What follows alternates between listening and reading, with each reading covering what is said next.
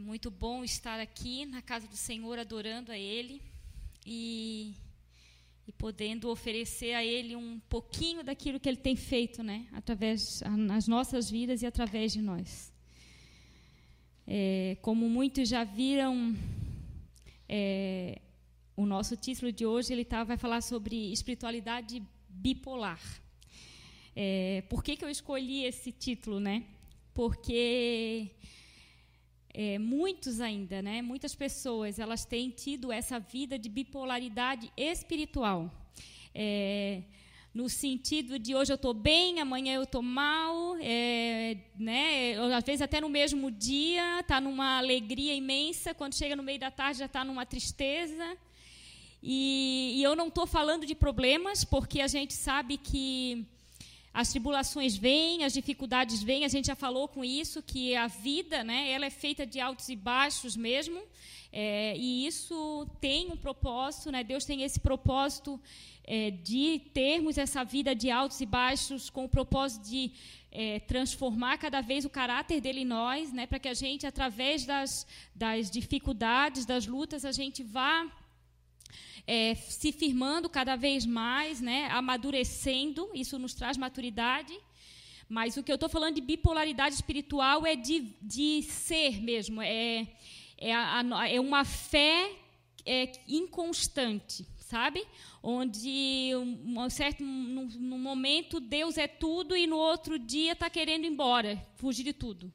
É, onde não se tem uma, uma uma firmeza na, na vida com o Senhor, né? na, na escolha que fez, naquilo que, naquilo que decidiu na sua vida, né? que era de servir ao Senhor né? e de tê-lo como Senhor.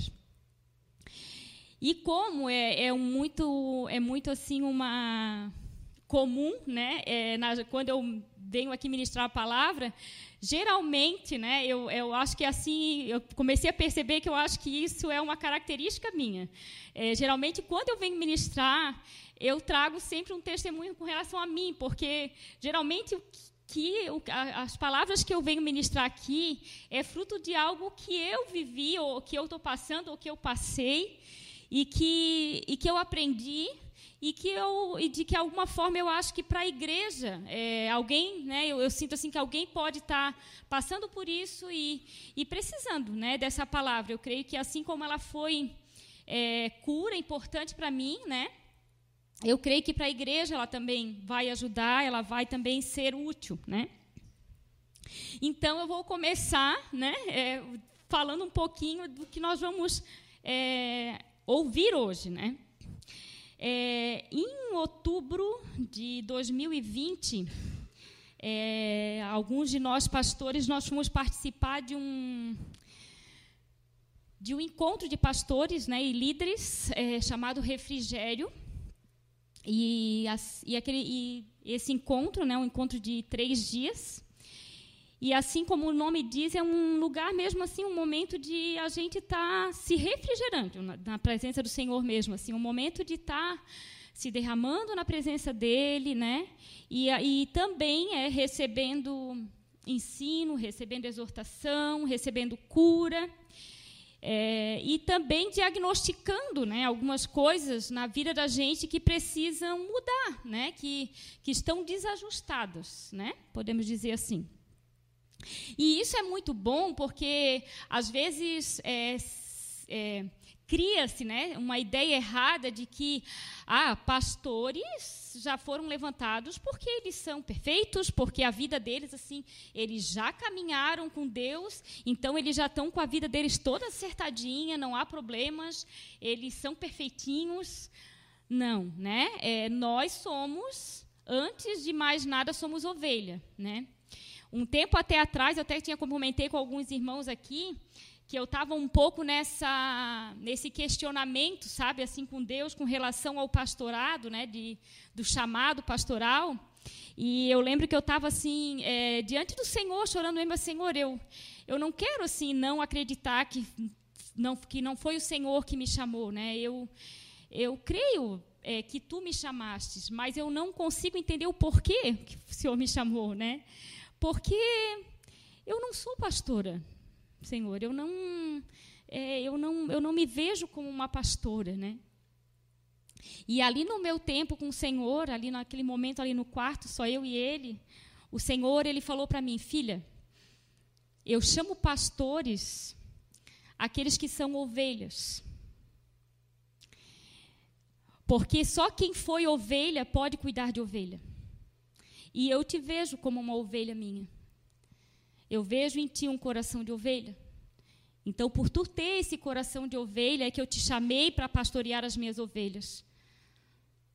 E muitas vezes, isso o Senhor também falou para mim, e ser pastor não é ser pastor de uma multidão de ovelhas. Tu pode ser, ser pastora de uma única ovelha. De cuidar de uma única vida. E isso já é um pastoreamento. E às vezes a gente a gente coloca esse nome numa, num lugar muito alto e na verdade é um ministério apenas, né? Um ministério de cuidar de vidas, né? Não é nada é, sobrepujante, não é nada demais. Mas é geral, realmente honroso né, ter, um, ter esse chamado.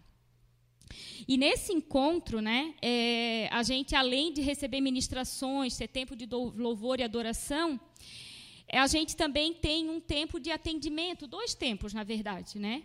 Onde no primeiro momento a gente era atendido como ovelha, e depois, no segundo atendimento, a gente era atendido como pastor. Quer dizer, então primeiro a gente falava da vida pessoal e depois da vida ministerial. E, e, o que o Senhor, né, é, o que foi me falado lá através dessa pessoa que me atendeu, e eu, eu creio realmente que foi o Senhor usando aquela irmã é, para falar comigo, foi que eu entregasse o meu o controle nas mãos do Senhor, porque eu estava com o controle na minha mão e que eu precisava entregar o controle na mão dele. E eu bem sei é, que esse controle, né, porque primeiro a gente fala um pouco da vida da gente, é, eu sei que muito desse controle que eu tenho, né, ou que eu tinha, é, é muito pela uma característica da minha personalidade, que é o perfeccionismo. Né? Por quê? Porque a pessoa que ela é perfeccionista, ela vai estar buscando sempre a perfeição. Ela vai estar buscando sempre fazer o melhor. E por ela ser perfeccionista, é difícil para ela largar o controle na mão de outra pessoa, porque ela acha que sempre a outra pessoa não vai fazer direito. Não vai sair do jeito dela. Porque a pessoa perfeccionista, ela não se, ela não se é, não, não é se permite, ela, ela, ela não alcança nem a perfeição nela mesma. Ela nunca tá, é, ela nunca se agrada do resultado, ela sempre acha que podia ficar melhor.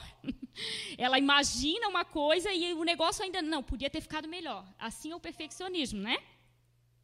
E isso já é um pecado, por quê? Porque nós não somos perfeitos, então nós nunca vamos alcançar esse nível de perfeição. Esse nível de perfeição só vai ser encontrado no Senhor. Então, por aí já mostra assim, o quanto a gente passa a se frustrar. Volta e meia a gente está se frustrando. Porque as coisas não saem da forma como a gente planejou. Porque as coisas não, não foram como a gente sonhou. Né? E, e muito do que o Senhor pediu para entregar o controle foi nesse sentido. Né? porque eu, por causa do meu perfeccionismo, eu tentava muitas vezes superar, sabe? E fazer por mim, e encontrar essa perfeição por mim, pelas minhas forças. E também, por causa disso, a minha grande dificuldade de dizer não para as pessoas. Eu sempre tenho muita dificuldade de dizer não. Por quê? Porque eu não quero desagradar a pessoa porque eu não quero fazer com que essa pessoa se entristeça. Por quê? Porque eu preciso da aprovação dessa pessoa. Eu preciso que essa pessoa me queira bem. Eu preciso que essa pessoa ela, ela é, me veja como a pessoa melhor. Então, se eu disser não para ela, eu vou estar decepcionando ela. E decepcionando ela, ela vai deixar de me ver como eu gostaria que ela me visse. Conseguem entender? E, e me foi dito isso: você vai largar o controle e você vai aprender a dizer não. Você tem que aprender a dizer não. E daí surgiu a palavra de hoje, porque o que aconteceu? A partir daí, é, eu, eu fui buscando, né? Eu, eu é, palavras, livros, ensinos que falassem a respeito desse assunto, né? Aí eu, eu vou aprofundar, eu, eu quero entender mais, eu quero conhecer mais, né? E aí nós vamos então hoje para o texto de Gálatas 5, 22, que é um texto muito conhecido, né? Foi até falado aqui no, no último domingo com o pastor Israel.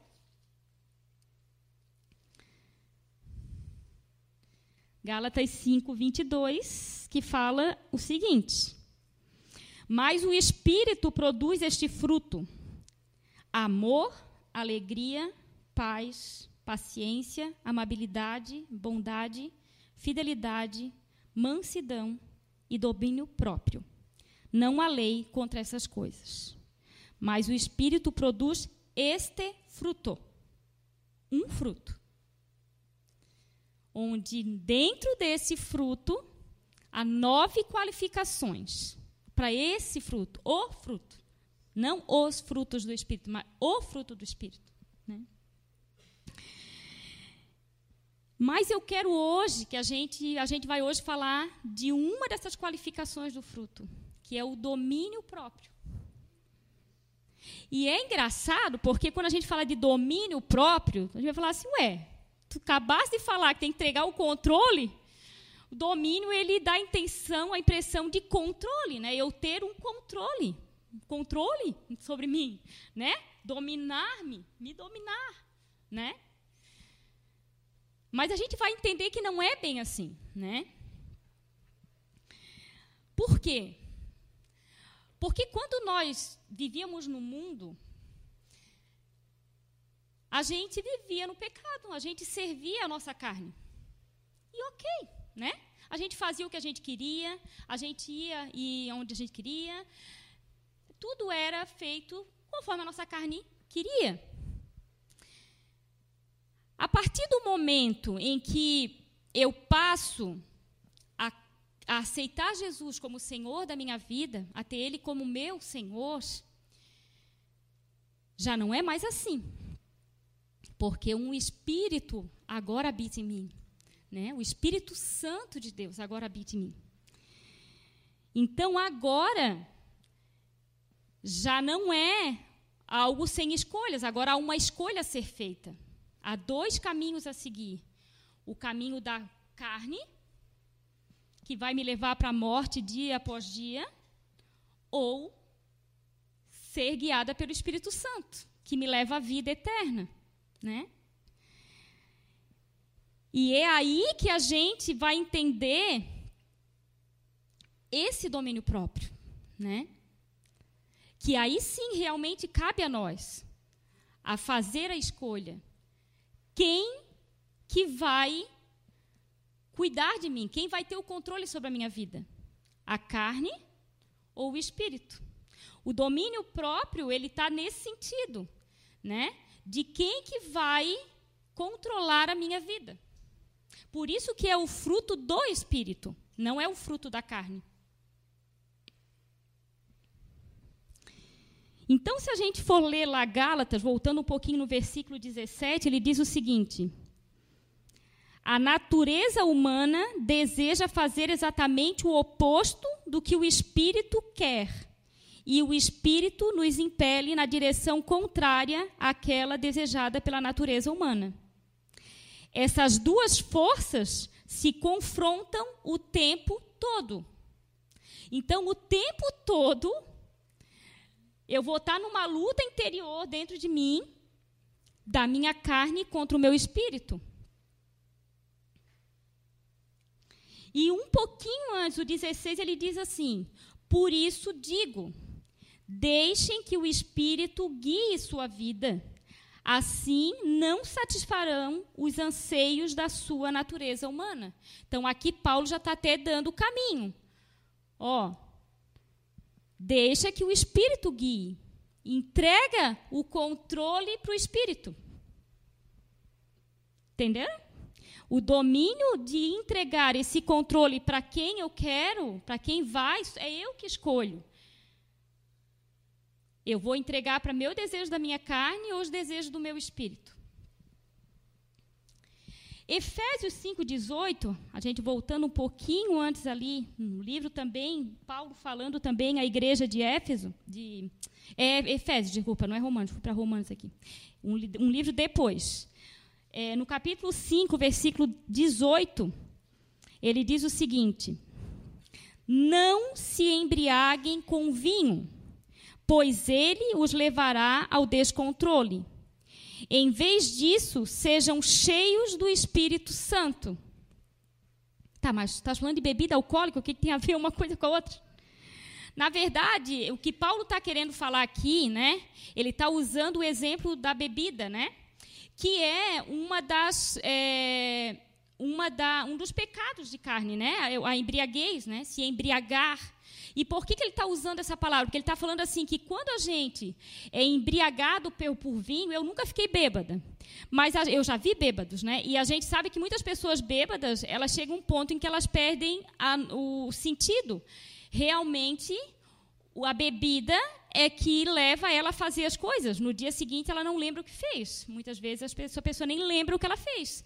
Tamanho é o grau que ela toma né, da pessoa e essa pessoa ela é realmente dominada pelo, pela bebida alcoólica. E o que Paulo está falando aqui? Não, não se deixem é, ser é, embriagados, não se deixem ser dominados pela carne. Mas o que, que ele diz aqui? Do contrário, né, sejam dominados pelo Espírito Santo. Então, na verdade, o Espírito Santo, ele, o que o Senhor espera de nós na, ao entregar esse controle é realmente isso. É que o Espírito Santo tenha domínio sobre as nossas vidas. Que ele tenha o domínio de me, de, de me levar para onde ele quer me levar. De me fazer aquilo que ele quer que fazer com a minha vida. É verdadeiramente confiar, né? Confiar esse controle na mão dele e dizer: Senhor, Espírito Santo de Deus, me leva aonde tu quiseres me levar. Eu não quero ser controlada pela minha razão e pela minha carne. Eu quero ser verdadeiramente controlada pelo teu espírito. Que as palavras que saem da minha boca, que as atitudes que eu tomar, que o caminho que eu seguir sejam os caminhos que tu, Senhor, vais escolher para mim e não eu. Isso é entregar o controle. Isso é entregar o controle. É dizer, Senhor, está aqui a minha vida. Controla conforme o Senhor quer.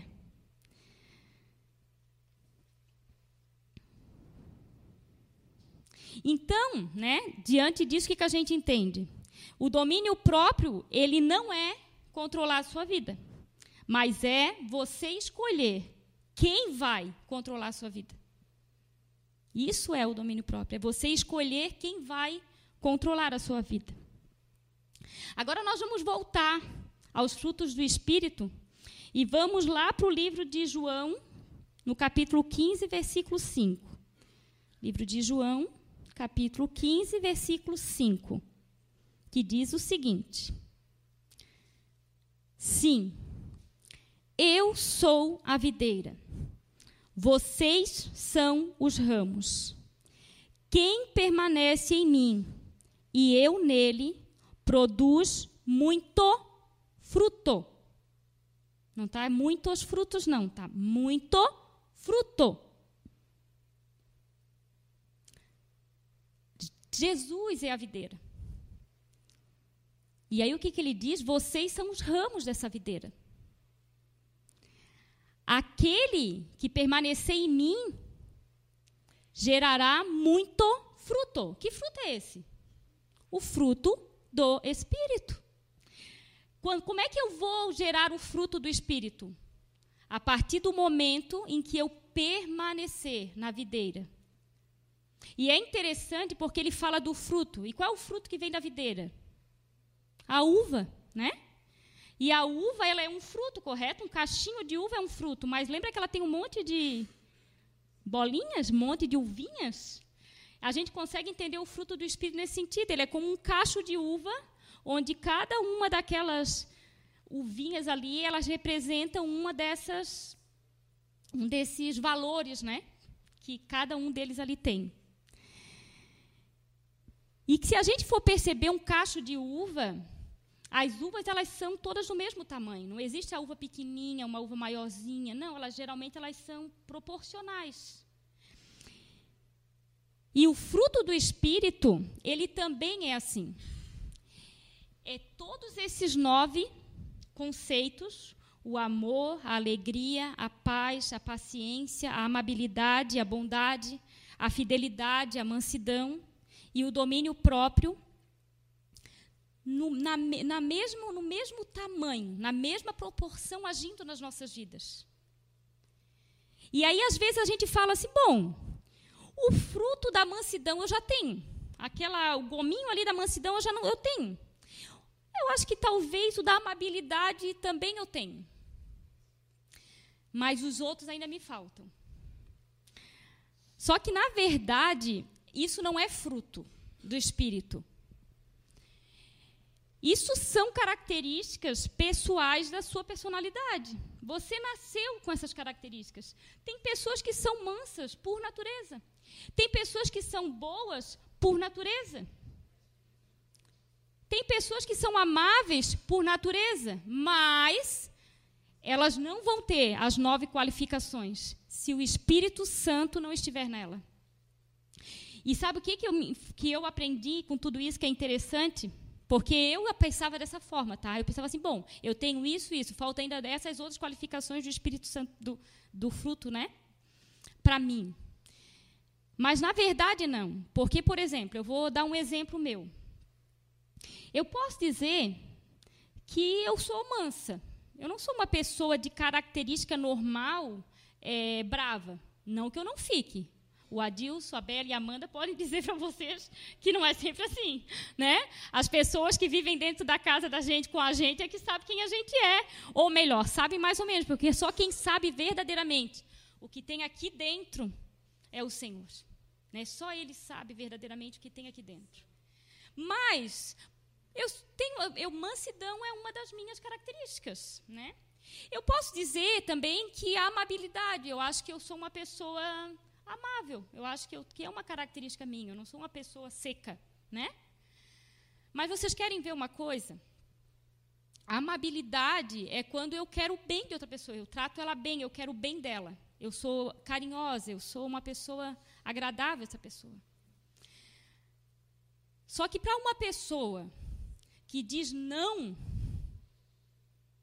que não sabe dizer não para as pessoas, Digamos, por exemplo, que alguém vem falar para mim é, de algum problema de caráter dela e que a pessoa pergunta para mim: Tu achas que eu sou assim? Aí eu vou dizer: Não, não é bem assim, né? É que, né? Porque eu não vou ter coragem de chegar e dizer: Sim, eu acho. Eu acho que isso é. Entendeu? E se eu agir dessa forma, quando eu ajo dessa forma, onde eu não digo não, porque a gente sabe que o dizer não também é uma forma de amar. Né? Nós que somos, somos mães sabemos disso. A gente precisa dizer não para os nossos filhos, porque isso também é uma forma de amar. Mesmo que às vezes eles não entendam o não, a gente está querendo protegê-los, a gente está querendo ensiná-los, a gente está querendo exortá-los. Correto? Só que quando eu digo não para uma pessoa que eu quero bem, eu não estou amando ela. Vocês concordam com isso? Porque eu não estou ajudando essa pessoa. Eu não estou fazendo, eu não estou, eu não estou demonstrando amor para com ela quando eu não digo não. Quando muitas vezes eu deveria dizer não, para ensiná-la, para exortá-la, para cuidar dela, para livrá-la. Então daí a gente vê que para ser fruto do espírito é necessário que todas essas qualificações elas estejam em nós numa mesma medida, numa mesma porção. Não adianta eu ser muito amorosa, ter muito amor para dar, mas eu não sou fiel. Não adianta eu ser muito bondosa, mas eu não sou paciente. Uh -uh. Isso é só características. O fruto do Espírito, ele só acontece quando todas essas nove qualificações, elas estão em nós, numa mesma porção. Por quê? Porque não somos nós. É o Espírito em nós. E nós, naturalmente, não conseguimos isso. Nós não temos essa capacidade de, de termos esses nove frutos por, nosso, por nossa própria força. E eu creio de verdade que eu acho que hoje esse é um dos maiores problemas da igreja. Hoje a igreja ela tem tentado vencer os seus pecados, as suas lutas pela sua própria força. Buscando, eu preciso mostrar para Deus que eu sou fiel a Ele. Eu preciso mostrar para Deus que eu amo Ele. Eu preciso fazer isso. Não. Enquanto você estiver tentando fazer pela sua própria força, você não vai conseguir. Você só vai conseguir vencer as suas lutas quando o Espírito Santo estiver no controle da sua vida. Então, hoje a gente vê muitas pessoas dizendo assim, ó, não, não, eu não bebo, eu não posso beber. Não, a minha igreja eh, diz que eu não posso beber. Não, não, eu não posso ter sexo antes do casamento. Não, não, é pecado? É pecado eu ter sexo antes do casamento. Não, não posso mentir. Mentir é pecado. Só que o esforço que essa pessoa faz é tão tão forte, tão pesaroso, tão dificultoso na vida dela, porque em todo o tempo ela está buscando isso pelo próprio esforço dela. E quando, na verdade, Tá, pastora, essas coisas que tu falaste não é pecado, então eu posso então sair aí transando com todo mundo, fazendo o que eu quiser, mentindo à vontade? Não, essas coisas são pecados de fato. Só que o que Deus é, espera de nós é que a gente não deixe de fazer essas coisas como mandamento. Ah, porque diz lá que eu não posso, diz lá isso. Não. Ele diz, ele diz mesmo que nós fomos chamados para a graça, nós vivemos debaixo da graça dele. O que ele espera de nós é que nós o amemos a tal ponto de queremos agradar o coração dele. E de quando a gente agrada o coração dele, a gente chamá-lo para dominar as nossas vidas. E quando o Espírito Santo verdadeiramente ele estiver sobre o domínio da minha carne, eu não vou deixar de pecar porque eu não posso, mas porque eu não quero porque não me faz falta, porque eu não preciso disso, porque há um Deus que habita em mim, que preenche todas as lacunas do meu ser. Há um, de, há um Deus que habita em mim, onde a minha satisfação está nele, não está nas coisas da carne, não está nos desejos da carne, mas está na, na, na presença dele, em estar com ele, em senti-lo, em viver com ele, em viver em, em, em completa comunhão com esse Deus. E o Espírito Santo, ele habita em nós. Ele é verdadeiro, ele é real, ele habita em nós. E quando a gente consegue, quando a gente se determina a entregar para Ele o domínio das nossas vidas de fato, porque eu vou dizer, queridos, que você pode ter 20 anos de igreja e você viver como um bebezinho de um ano, esses 20 anos dentro da igreja. Você não vai perder a salvação por isso. Mas você não vai ter uma vida, a vida que o Senhor planejou para ti.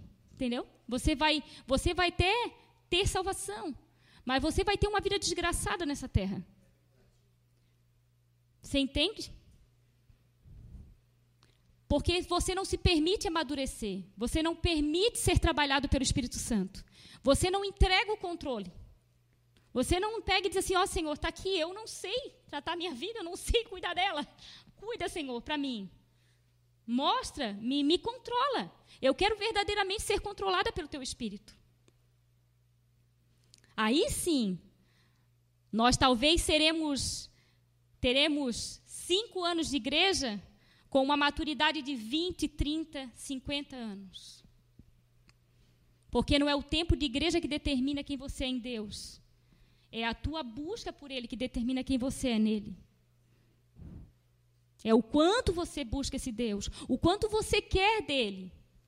Eu, uma vez eu lembro uma, uma ministração que eu ouvi do cara que dizia assim: Emagrecer todo mundo quer, né? Mas ninguém quer pagar o preço, fazer um regime para emagrecer, fechar a boca, parar de comer. Então, se tu perguntar para qualquer pessoa se ela quer emagrecer, a grande maioria das pessoas vai dizer, ah, eu quero. Mas você está disposto a pagar o preço? Hum, é a mesma coisa em servir o Senhor. Ah, você conhece a Deus, você ama a Deus, eu amo. Mas o quanto está disposto a fazer por Ele?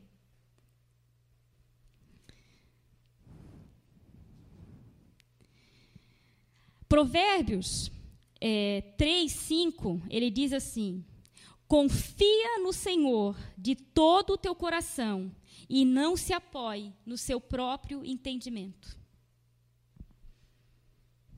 Quantos de nós temos conseguido obedecer a esse provérbio, a entendê-lo e fazer dele verdade nas nossas vidas?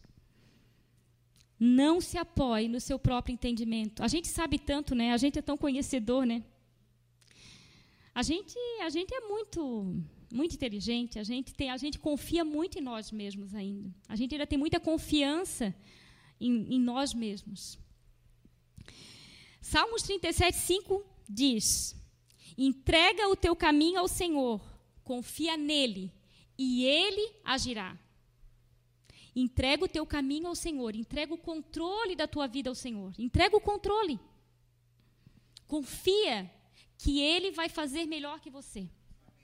Confia que ele é muito melhor que você. Confie que a perfeição só está nele. Você não vai encontrar a perfeição. O meu problema era é perfeccionismo. É algo que eu tenho que lutar diariamente, isso a gente vai falar aqui. Um, alguns é ansiedade. Alguns é orgulho.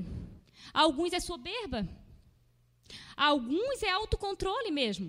É, nesse, é, é, se acha autossuficiente. Alguns é medo. Alguns é insegurança. Eu quero entregar, mas ao mesmo tempo eu fico segurando ali. Eu dou o controle um pouquinho para ele, mas eu pego um pouquinho. Ou então ele tá, eu dou o controle, mas eu fico ali segurando ali, porque caso Deus erre, eu pego e o controle de novo. Caso não seja do meu jeitinho, eu vou ali e pego de novo. Cada um sabe da sua luta, das suas dificuldades, mas independente de qual seja, é necessário que o controle seja dado nas mãos do Senhor. Confia nele e ele agirá, não é você que vai agir, ele vai agir de que forma? Mudando o teu ser, mudando quem você é, transformando você, transformando você completamente. A ponto de, às vezes, você parar e dizer assim: Meu, que engraçado, eu gostava disso, agora eu não gosto mais. E eu nem percebi isso. Eu estou olhando ali para a Gabi, vou expor ela um pouquinho. Eu lembro que quando a Gabi entrou na igreja, a Gabi usava, é, fumava, né? E ela sofria com isso. Eu lembro que ela sofria, porque eu não quero terminar, eu quero largar e não consigo. Eu e eu lembro que uma vez eu disse para ela assim, Gabi, deixa de fazer isso peso na tua vida. Eu assim, busca o Senhor, ama Ele e coloca diante dele esse teu desejo e deixa que o Senhor faça. E eu lembro que depois de um tempo, ela, pastora, já estou não sei quantos dias sem fumar e eu não sinto falta.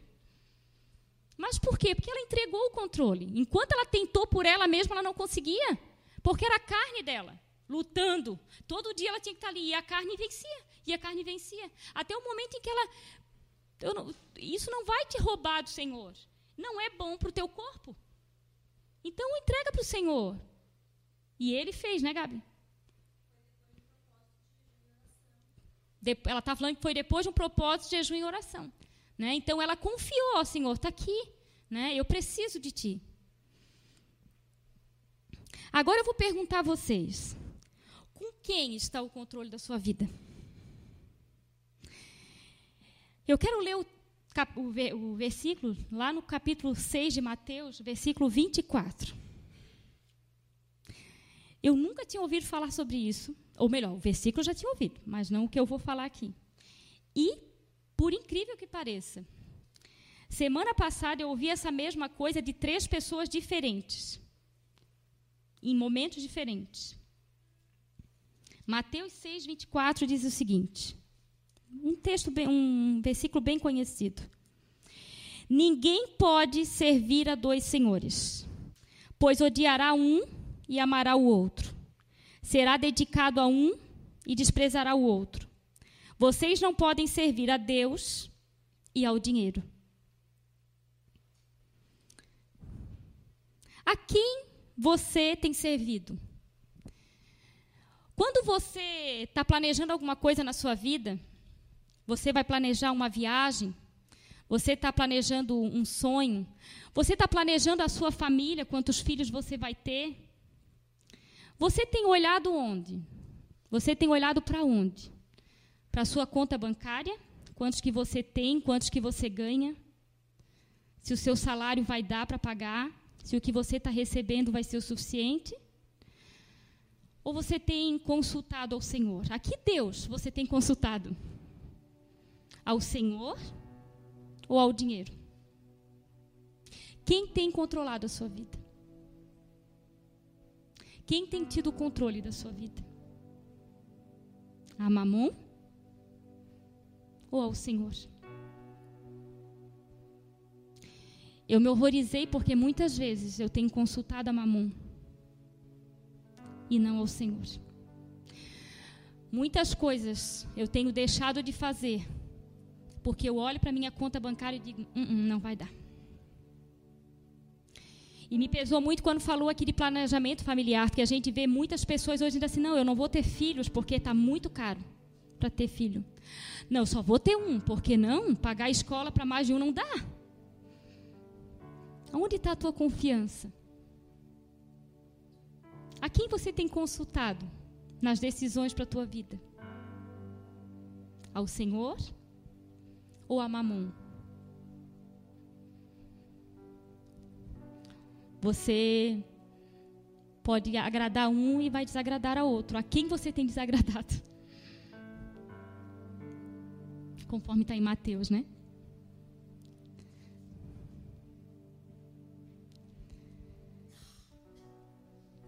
Outro texto que eu quero ler, já estamos quase acabando, tá? Romanos 8, capítulo versículos 5 ao 10, que diz o seguinte: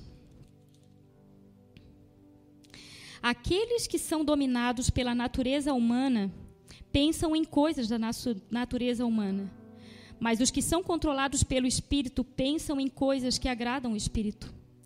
Portanto, permitir que a natureza humana controle a mente resulta em morte, mas permitir que o Espírito controle a mente resulta em vida e paz pois a mentalidade da natureza humana é sempre inimiga de Deus.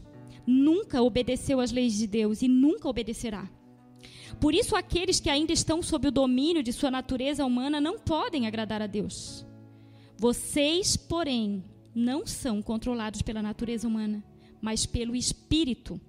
E se de fato o Espírito de Deus habita em vocês, e se alguém não tem o Espírito de Cristo, a ele não pertence. Uma vez que Cristo habita em vocês, embora o corpo morra por causa do pecado, o Espírito lhes dá vida, porque vocês foram declarados justos diante de Deus. O Espírito Santo habita em vocês? Se ele habita em vocês, o controle precisa estar na mão dele. É o que Romanos está falando aqui. Ou então ele não habita. Né? E quando a gente entrega o domínio próprio, né, esse domínio próprio, a gente alcança isso, a gente permite entregar o controle para o Senhor. É interessante que se a gente for perceber ali os demais frutos, demais qualificações do fruto, elas, elas virão naturalmente. Porque a partir do momento em que o domínio próprio, onde o controle é entregue para o Espírito, o que, que vai ser gerado em mim? Vai ser gerado o amor de Deus, vai ser gerada a alegria de Deus, vai ser gerada a paz de Deus, vai ser gerada a paciência, vai ser gerada a amabilidade, a bondade, a fidelidade, a mansidão, todos os demais automaticamente virão. Porque quando eu entrego o controle para o Espírito, esse Espírito ele começa a gerar vida em mim. E quando ele gera vida, o fruto, né? Como disse que se eu estou, se eu sou o galho e ele é a videira, e se, e se o meu galho tiver ligado a ele, eu darei fruto. Então, Se eu me ligar a Ele, se eu entregar o controle e me ligar a Ele, o fruto vai vir. E vai ser o fruto completo, né? Com as nove qualificações. Vai vir completamente. Então, de um, de um posicionamento meu, eu consigo alcançar verdadeiramente o fruto do Espírito na minha vida.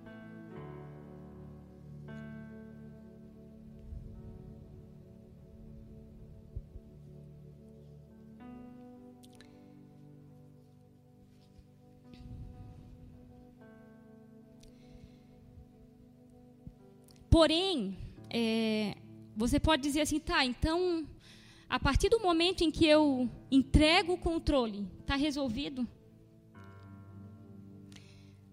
Queridos, eu vou dizer uma coisa para vocês. Toda manhã, quando vocês abrirem o olho, vocês vão ter que pegar e dizer: Senhor, eu entrego o controle para o Senhor hoje. Quando chegar amanhã, vocês vão acordar novamente, Senhor, eu entrego o controle. Isso é diário. Todos os dias. Todos os dias. Todos os dias. Você vai ter que fazer essa escolha. Todos os dias. Você vai entregar o controle para ele.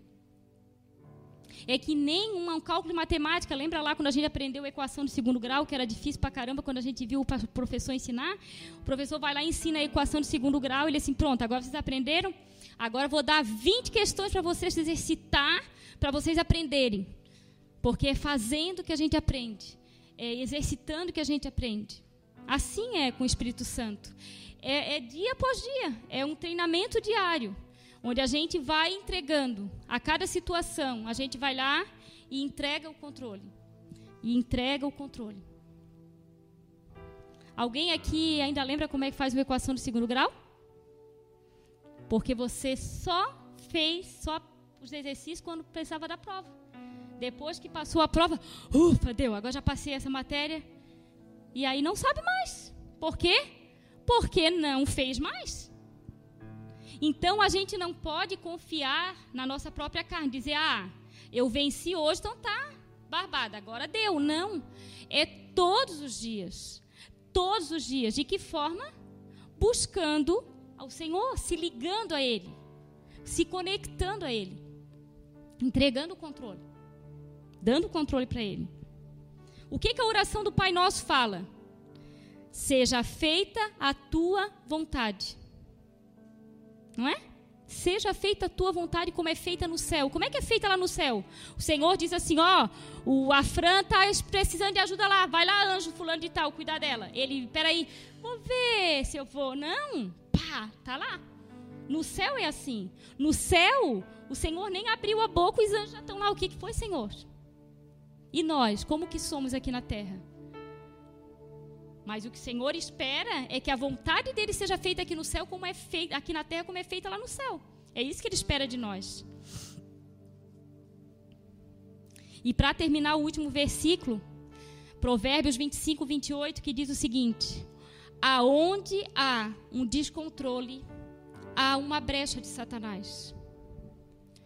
Se houver descontrole, se o controle da sua vida não estiver nas mãos certas, você vai estar tá dando brecha para Satanás atrapalhar a tua vida, te incomodar, te infernizar e roubar aquilo que o Senhor tem para ti. Provérbios diz isso. A sua vida precisa estar sob controle. Ela não pode ser uma vida espiritual bipolarizada, onde hoje eu estou bem, amanhã eu não estou. Onde hoje eu creio, amanhã eu não creio Hoje, hoje eu estou feliz, amanhã eu não estou. E às vezes nem amanhã é. Hoje eu estou feliz e hoje eu não estou feliz de novo. Estou triste. Hoje eu estou em paz, agora eu já não estou mais em paz. Ou eu creio, daqui a pouco eu não creio mais. Não. Você precisa ter controle. O controle da sua vida precisa estar na mão do Senhor. E não é sobre um comportamento externo. Não é sobre fazer. É sobre se transformar é de dentro para fora. Precisa começar lá dentro. Precisa ser preenchido lá dentro. Precisa ser controlado lá dentro, porque tudo começa aqui dentro. Por onde começa o amor? É de fora para não, é de dentro para fora. Aonde é que começa a bondade? De dentro para fora. A fidelidade de dentro para fora, tudo é de dentro para fora. Então não não é não é ser uma capa de santidade, é ser santo. É se transformar e ser santo. Nós não estamos falando de religiosidade, nós estamos falando de santidade. É, é muito mais profundo, é muito mais além. Algo tem que acontecer aqui dentro primeiro.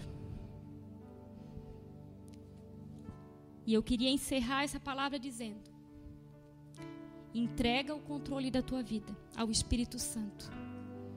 E aí você vai viver a plenitude daquilo que ele tem para a tua vida. Confia nele e deixa que o resto ele faz. Uma das coisas que Jesus falou Vinde a mim, todos os que estão cansados e sobrecarregados, e eu vos aliviarei. Por quê? Porque o Senhor não quer que a gente fique carregando peso.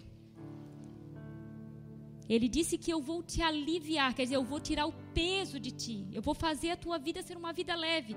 Ah, então vai tirar os meus problemas? Uh -uh. Os problemas precisam existir. Os problemas precisam estar lá para que a tua vida seja transformada. Porque se os problemas não estiverem lá, como que você vai ter prova de que realmente a sua vida está sendo transformada? Poxa, quando eu passava por um problema, eu ficava completamente desnorteada. Hoje não. Hoje eu tenho paz de espírito de confiar que Deus está no controle. Então os problemas vão permanecer. Aqui dentro é que vai mudar o peso vai sair de cima de você, porque tem alguém que você pode chegar lá e entregar. E ele disse, não é você, ele falou: Vinde a mim, todos vós que estão cansados e sobrecarregados, e eu vos, vos aliviarei. Ele quer nos aliviar. Mas infelizmente, querido, nós não temos entregado o controle. Nós não temos confiado no Senhor como convém confiar. Quer falar, Deia? Vem cá, é? Vem. Hã? Sim, é o que a pastora André está falando aqui. É entregar o controle, né? Vamos entregar o controle, né? Entrega a sua vida para o Senhor e você vai ver a transformação que Ele vai fazer na sua vida. Alguém aqui não tem o Senhor aqui? Alguém aqui gostaria de entregar a sua vida para Jesus nessa noite? Alguém aqui não fez oração, não, não sabe o que é isso, mas gostaria de, de entregar a vida para Jesus, tem alguém aqui nessa noite? Não? Eu quero convidar você que está aí então, que possa estar do outro lado da telinha, se você ainda não teve esse encontro com o Senhor, se você ainda não conseguiu entregar o controle da sua vida, eu quero convidar você a fazer isso nessa noite. Feche os seus olhos e faça essa oração comigo de todo o seu coração com toda sinceridade, falando assim para o Senhor: Querido Jesus, eu tenho tomado o controle na minha vida. E eu não tenho tido sucesso, Senhor. A minha vida tem sido pesarosa, tem sido uma vida de lutas. Mas nessa noite, Senhor, eu entrego o controle a Ti. Eu entrego a minha vida a Ti, Senhor. E eu te convido, Senhor, a entrar no meu coração e fazer morada nele. E eu te convido, Senhor, a ser o meu Deus, o meu Senhor e o meu Salvador. A minha vida é tua, Senhor. Obrigada, Senhor, por esse amor. E controla a minha vida de daqui em diante, Senhor em nome de Jesus. Amém. Amém, Senhor. Pai, nós te agradecemos por essa noite, Senhor. Nós te agradecemos, Deus, pela tua palavra de vida. E te pedimos perdão, Senhor, porque muitas vezes, Senhor, nós não temos confiado em Ti, Senhor. E temos tido controle das nossas vidas, Senhor, e não temos entregado a Ti. Mas, Pai, em nome de Jesus, nessa noite, nós queremos entregar tudo a Ti e declarar, Senhor, que a tua vontade seja feita. Que o Senhor faça tudo conforme o teu querer. Ensina-nos, Senhor, a confiar em Ti. Ensina-nos, Senhor, a buscar a Ti a cada dia e entregar, Senhor, tudo em tuas mãos, Senhor. Conforme tu mesmo falaste, Senhor, levar sobre ti o nosso fardo, Senhor. Em nome de Jesus. Toca nos nossos corações, transforma as nossas vidas e que a gente possa viver, Deus, essa abundância de vida, Senhor, que o Senhor tem para nos oferecer. Em nome de Jesus. Amém, Senhor. Obrigada, Pai.